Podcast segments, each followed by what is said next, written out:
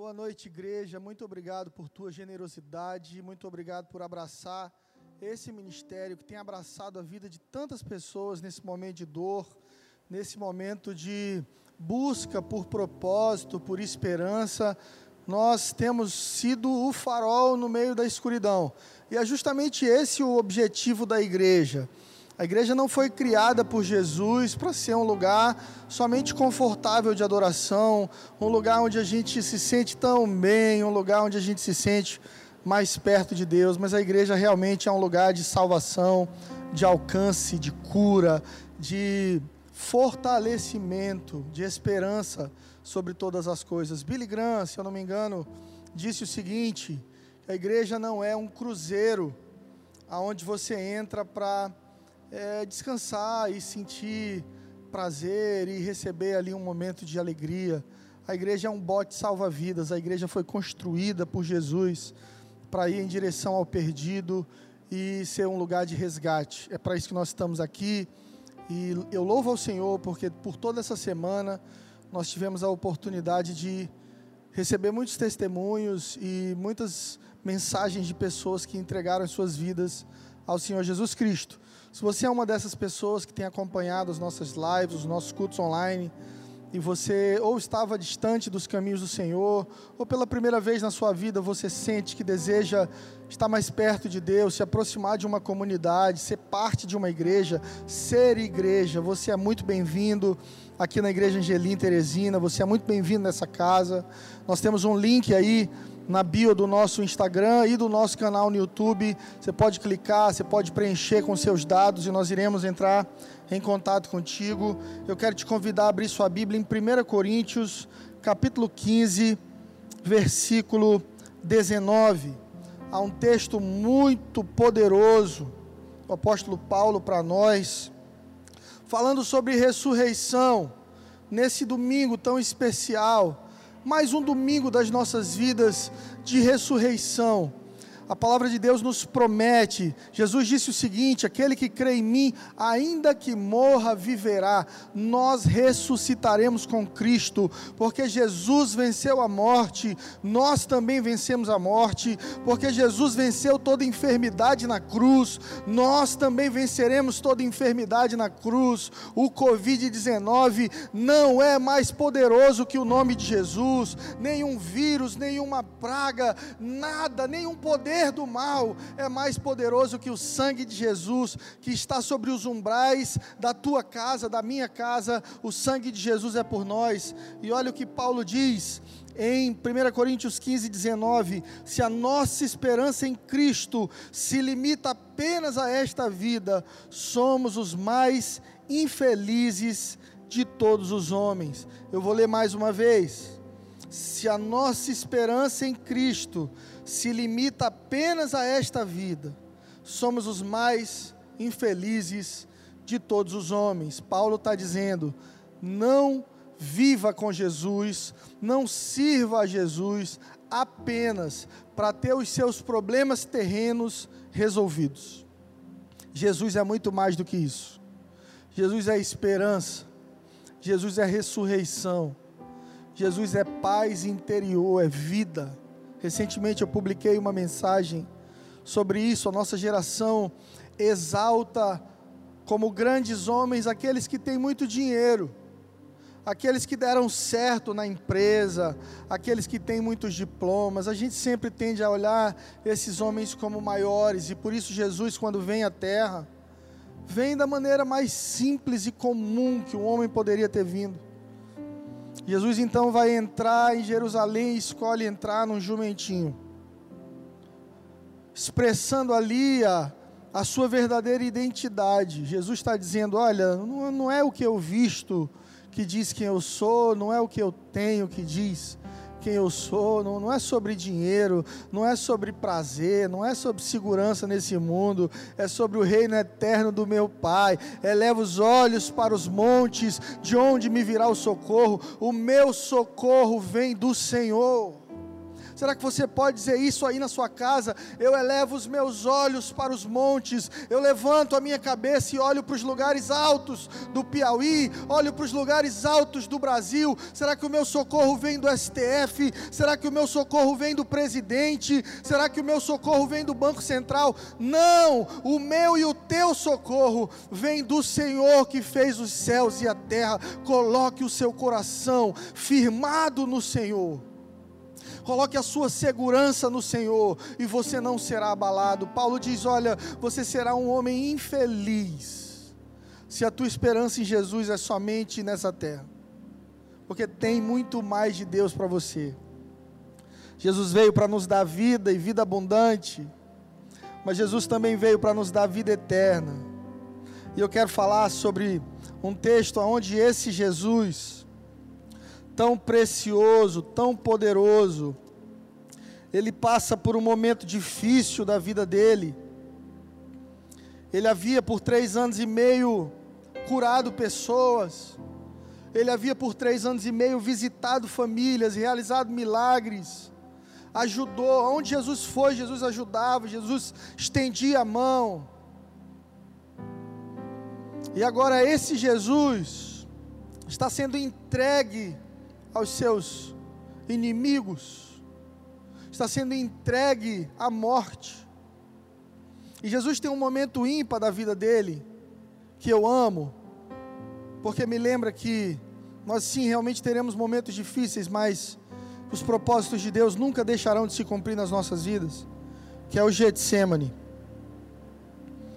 E no jardim do Getsemane, aqui em Marcos 14, versículo 32. Eu vou ler até o 36. A palavra diz assim: Então foram a um lugar chamado Getsemane. Ali chegados, disse Jesus a seus discípulos: Assentai-vos aqui, enquanto eu vou orar. E Jesus levou consigo apenas Pedro, Tiago e João e começou a se sentir tomado de pavor e angústia. E lhes disse: A minha alma está profundamente triste até a morte. Ficai aqui e vigiai.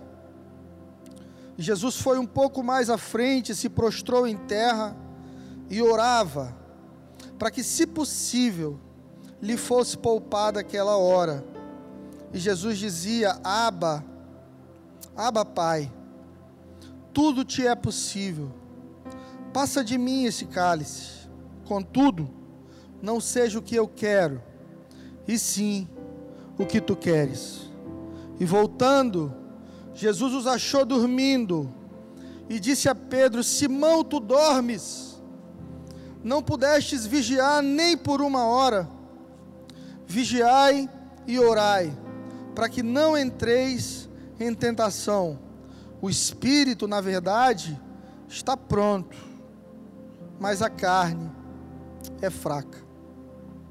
Getsemane é o lugar onde a carne é provada. E carne aqui simboliza a alma, os sentimentos do homem. Muitas vezes nós somos traídos pelos nossos sentimentos porque no nosso espírito temos a certeza de que somos escolhidos de Deus. No nosso espírito temos a certeza de que Deus nos chamou e nos escolheu, de que fazemos parte do plano de Deus. Mas a nossa alma nos traz dúvida.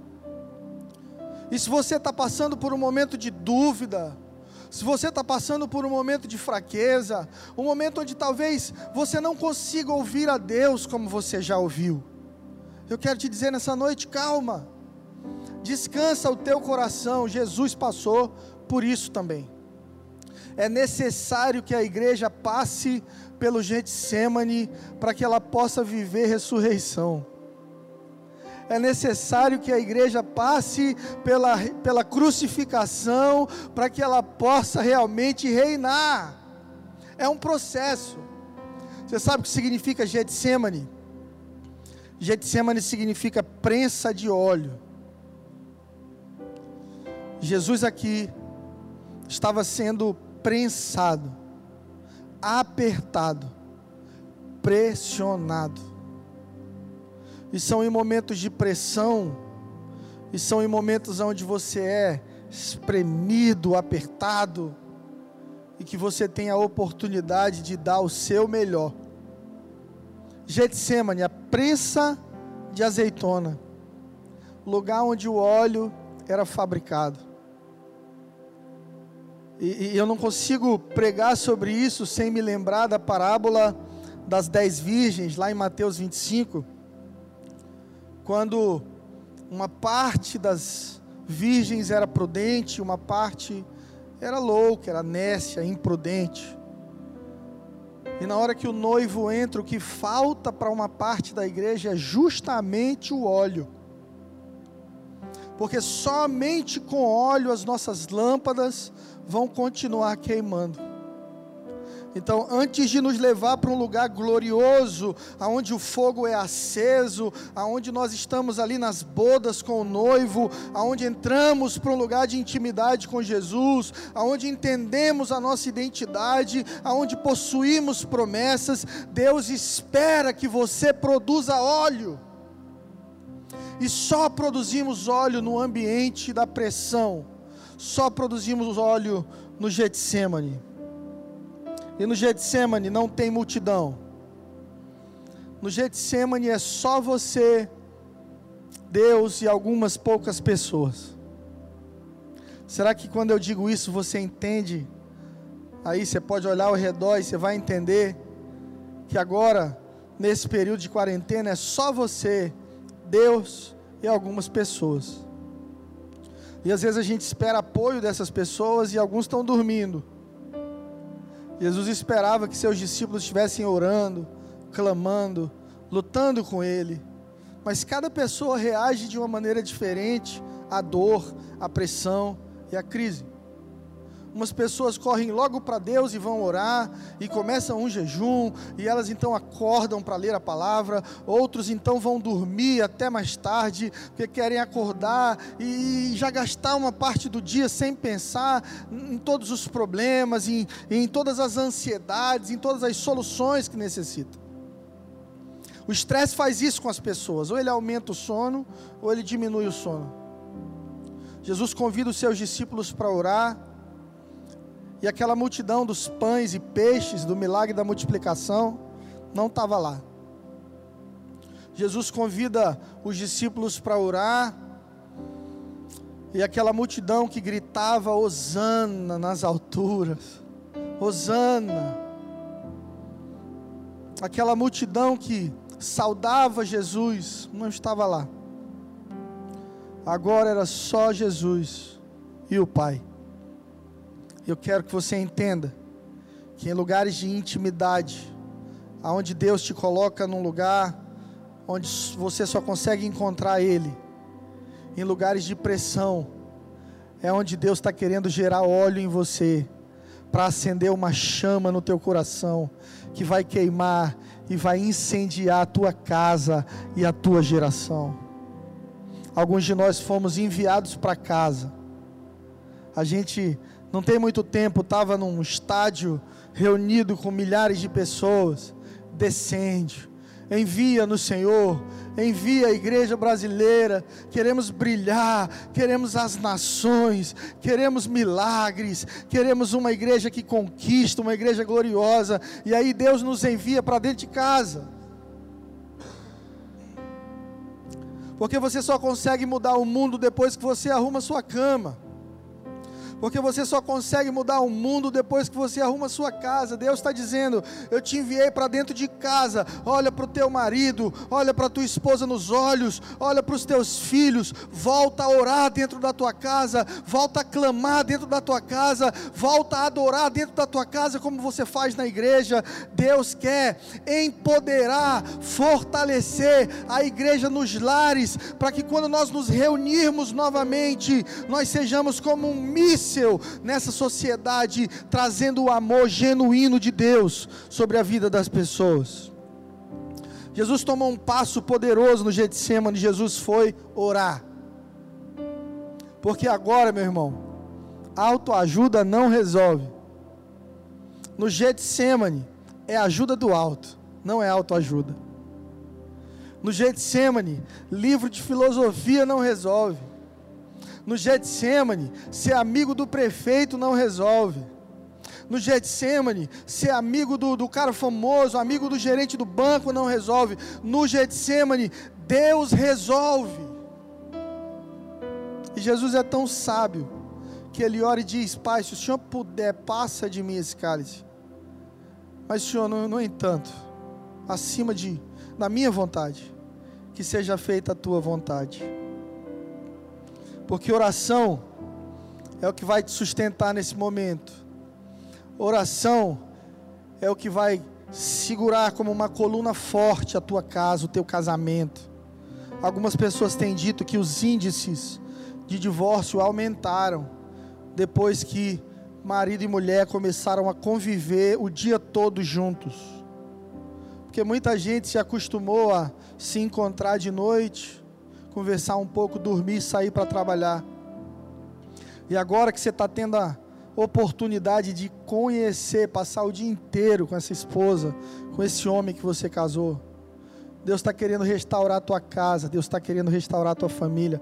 Eu declaro sobre a tua família: não haverá divórcio. Pelo contrário, no final dessa quarentena, vocês serão mais fortes em nome de Jesus.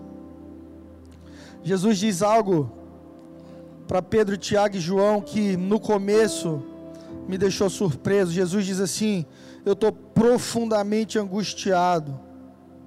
Em outra versão diz: Eu estou profundamente triste até a morte. E eu não sei quem foi que disse para a nossa geração que a gente não pode ficar triste. Não sei quem foi que contou essa mentira.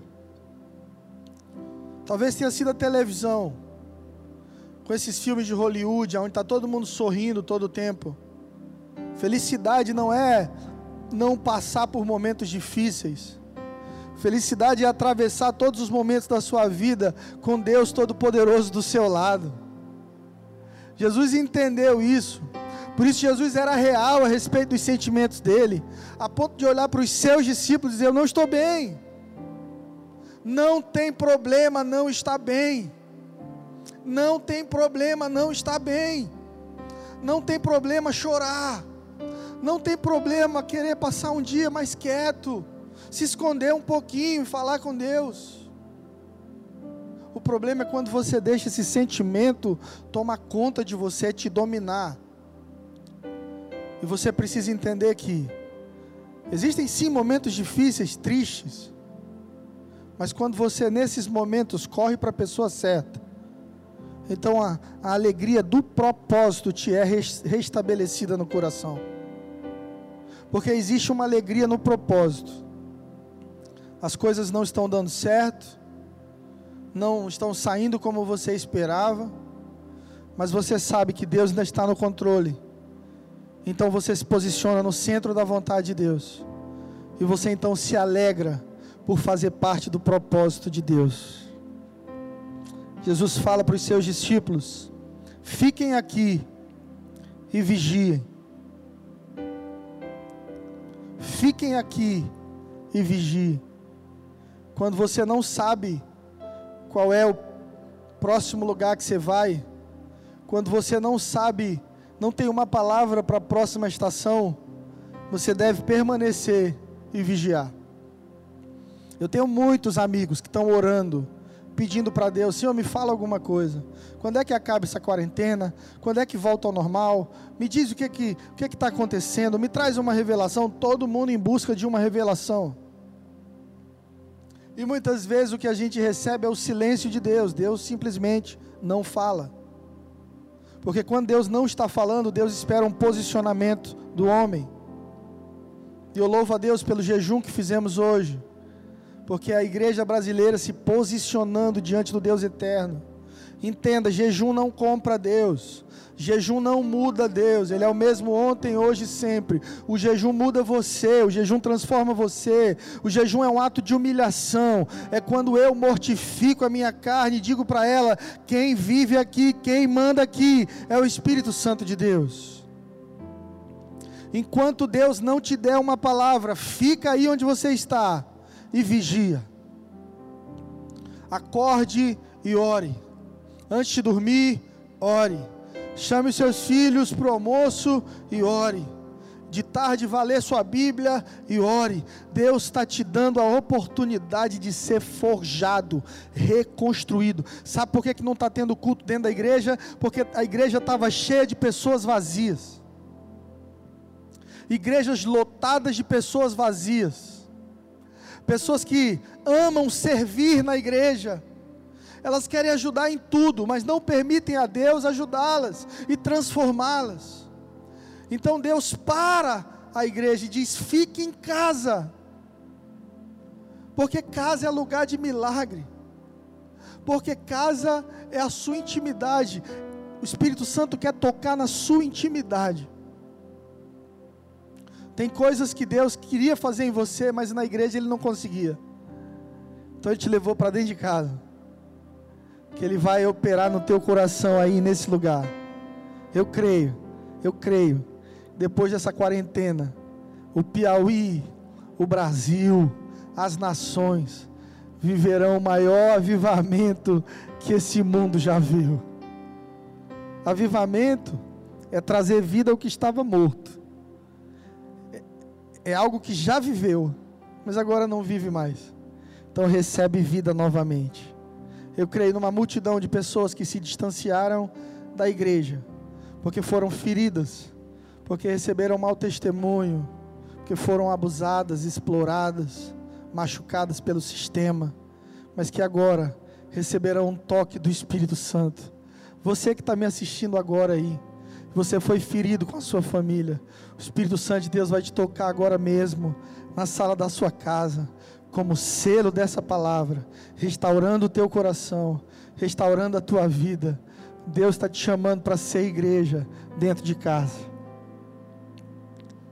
E aí Jesus faz uma oração, ele começa a oração dizendo: Abba Pai. Abba Pai significa paizinho querido, expressa intimidade. Deus não era para Jesus somente um senhor, alguém que dava ordens, Jesus entendia, via e se relacionava com Deus como Pai. E essa é uma barreira que você precisa vencer, e eu preciso vencer, para que a gente possa desenvolver intimidade com Deus. A gente olha e, e só consegue ver um Deus que dá ordens e que está pronto para condenar. E aí muitos dizem: olha, isso é castigo de Deus, isso é Deus ferindo a terra. Calma, toda a ira de Deus foi lançada sobre Jesus. E agora Jesus é a justiça de Deus sobre a igreja. O castigo que nos traz a paz estava sobre ele. O que Deus tem para a tua vida é paz, meu irmão. Jesus diz: Paizinho querido, tudo te é possível. Passa de mim esse cálice.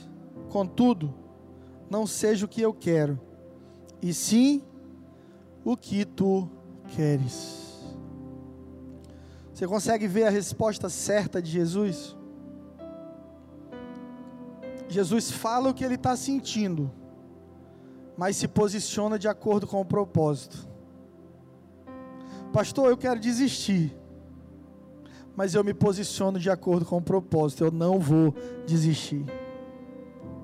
Pastor, eu quero eu quero só chorar, chora, mas se posicione de acordo com o propósito. A Bíblia diz que a tristeza, o choro pode durar uma noite, mas a alegria vem pela manhã. Eu posso ver, está vindo alegria. Eu posso ver uma nuvem do tamanho da mão de um homem. É pouquinho ainda, é pequenininho ainda, mas vem chuva, vem esperança, vem cura, vem graça de Deus sobre as nações. Deus está estendendo a sua misericórdia. Deus está estendendo a sua graça sobre o seu povo eu posso ver o choro, a dor podem durar uma noite, mas a alegria vem pela manhã.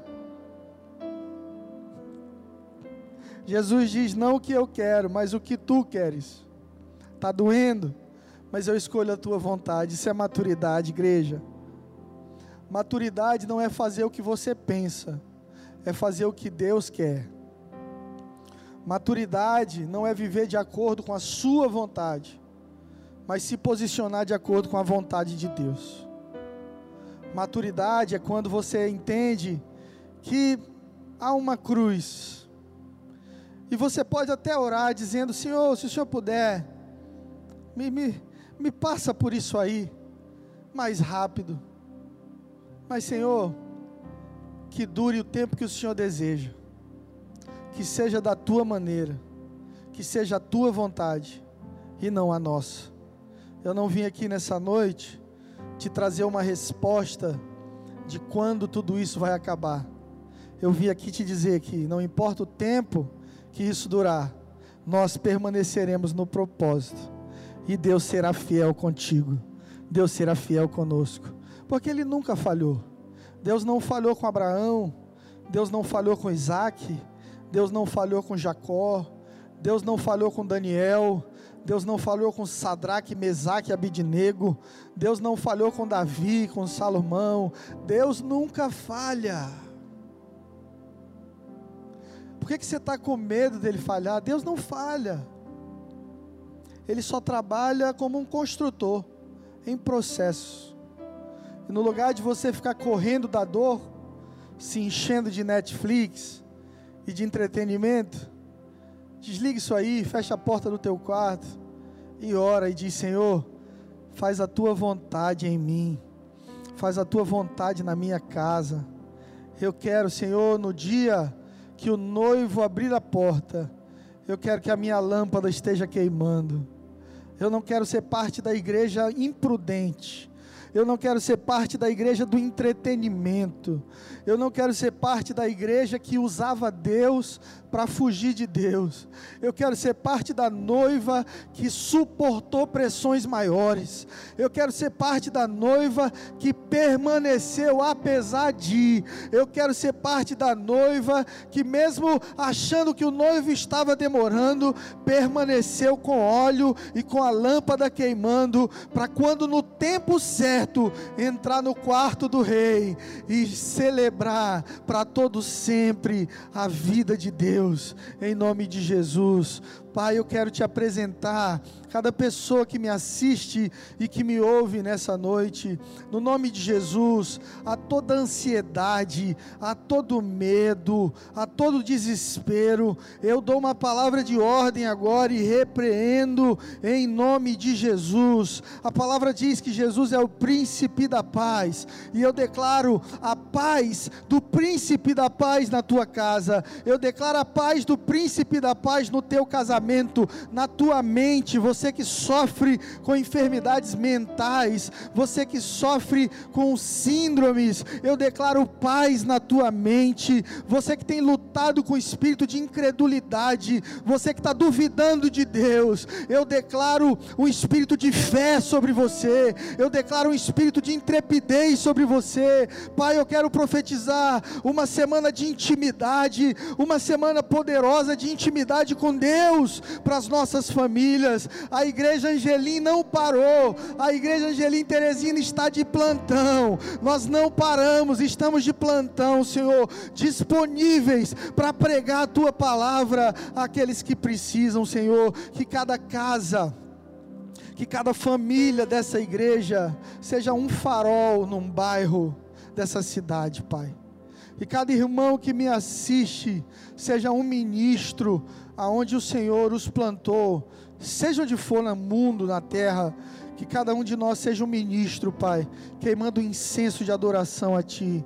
Senhor, nós oramos pelos profissionais de saúde do Brasil, pedimos ao Senhor que guarde cada médico, enfermeiro, o pessoal da fisioterapia, os auxiliares de enfermagem, os donos de, de hospitais, diretores. Senhor, no nome de Jesus, nós queremos declarar a eficiência do sistema de saúde brasileiro, Pai, de maneira milagrosa. Levanta líderes, pessoas que serão inspiradas pelo Espírito Santo para conduzirem nesse momento de dificuldade. Oramos pelo presidente que o Senhor nos deu, dá sabedoria ao Jair Bolsonaro, Pai. Dá ele sabedoria, Pai. Dá sabedoria para ele, para governar, Senhor. Porque quando um homem governa debaixo do teu entendimento, debaixo da tua vontade, o teu povo prospera.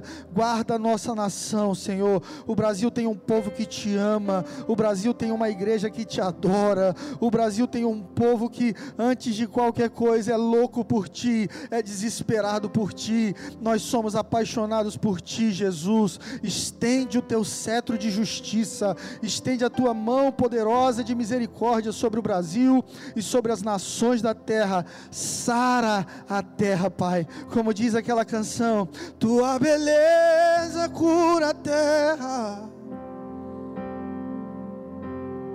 Tua beleza cura as nações.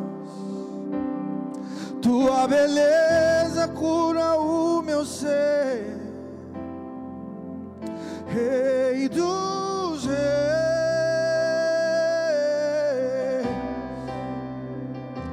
Tua beleza cura a terra. Oh, tua beleza cura as nações. Tua beleza cura o meu ser. Rei dos reis.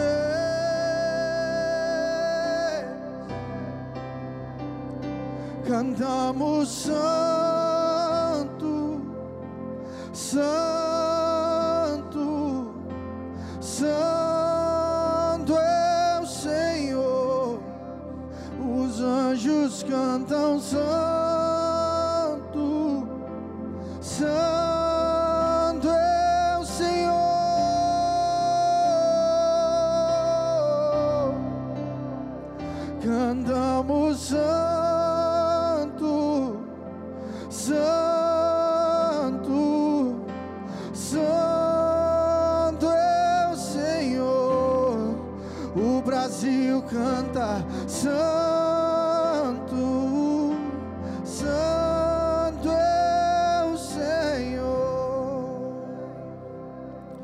quero convidar minha esposa para fazer oração de apelo.